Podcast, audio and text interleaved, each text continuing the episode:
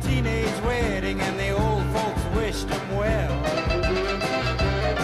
You could see that Pierre did truly love the mademoiselle.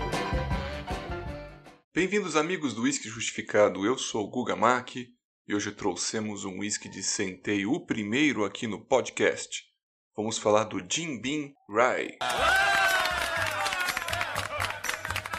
Jim Murray deu 95 pontos para ele na versão de 45% e 88 pontos para essa versão de 40%. Nós demos uma nota geral de 3,5 de um total de 5, acreditando que é um whisky bastante interessante e que deve ser provado, pois é bem diferente dos whiskies americanos em geral. O mash bill dele deve ter pelo menos 51% de centeio e geralmente a maioria deles tem 10% de cevada maltada, que é o grão mais caro. Então a porção de milho é visível aqui e pode ser que seja cerca de 30%. Então talvez o mash bill seja 60 de centeio, 30 de milho e 10 de cevada maltada. Dizem que os whiskies de centeio estão voltando pelo sucesso que eles fazem com os drinks e misturas diante do período da lei seca, mas também um resgate do gosto americano dos imigrantes que vieram mais para o norte. Era um grão que crescia bastante na Pensilvânia, na Virgínia e Maryland, nos climas um pouco mais diferentes do crescimento do milho. Apesar dos americanos terem aumentado enormemente o consumo de whiskies à base de centeio, trata-se de uma influência germânica muito grande, onde os imigrantes alemães trouxeram o know-how de destilação para o Velho Oeste, mas sempre usaram como seu grão preferencial o centeio.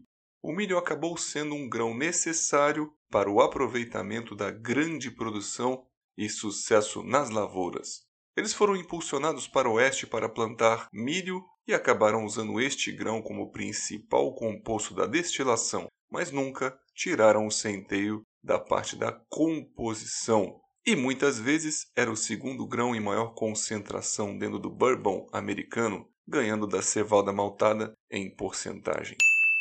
Uma das características principais é ter menos dulçor de todo o conjunto em relação aos bourbons, pois o milho seria responsável pela maior parte do aspecto extremamente doce, que lembra até mesmo uma rapadura e melaço in natura, além de outros aromas também terrosos ligados ao sabugo e à palha do milho. O aspecto amadeirado apimentado continua sendo um padrão muito importante para os whiskies americanos, devido sim à utilização de barril virgem e torrado. Então é difícil e não deveria ser usado este termo da picância como um fator de definição para o whisky de centeio. Fizemos uma pesquisa e percebemos que muitos influencers falam sobre este termo parecido. O whisky de centeio tem mais picância e acreditamos que pode ser um problema de tradução ou de adaptação e alguns termos utilizados pelo público norte-americano, mas de qualquer maneira continuamos acreditando que este termo não deve ser usado. A gente poderia ser até repetidor ou menos original, mas nunca foi a nossa pegada aqui no podcast e estar usando essa palavra não ajudaria em nada na percepção da fase sensorial quando as pessoas forem degustar este whisky.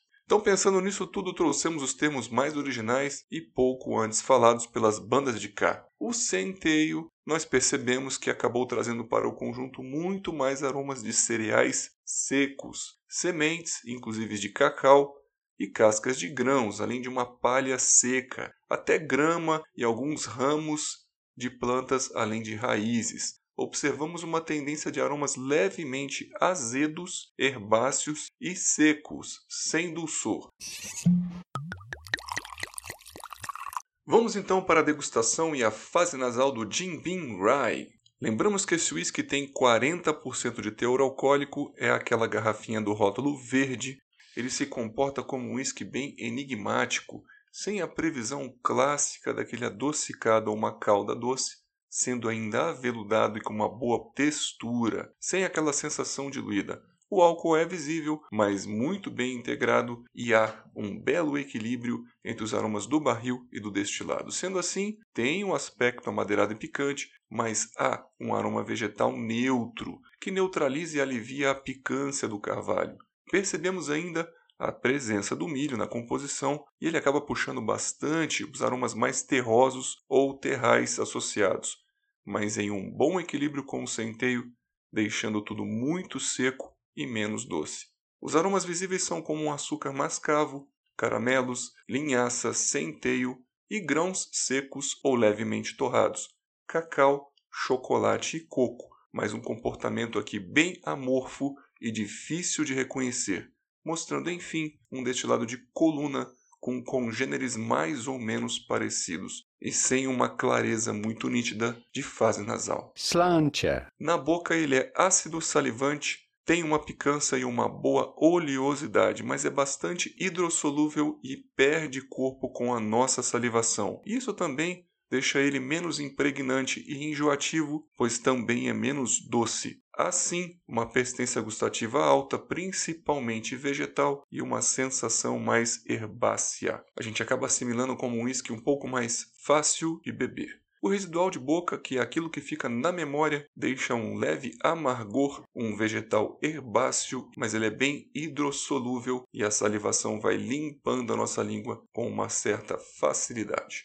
Terminamos então este capítulo fazendo uma boa comparação entre um bourbon clássico, que teria 51% ou mais de milho na composição, e um whisky de centeio, que é justamente essa porcentagem mais deste grão. O whisky de centeio é mais seco, vegetal herbáceo e taninoso impregnante, e o bourbon se comporta um pouco mais como uma calda caramelada e doce, picante e amadeirado. E a conclusão de tudo é que, se não gosta de algo tão doce, vá para o centeio. Espero que vocês tenham gostado. Vejo vocês aqui nos próximos podcasts.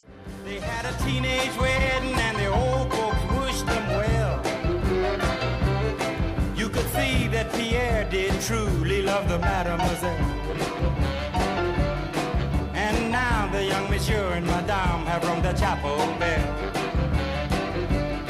c'est la vie, c'est the old folks. It goes to show you never can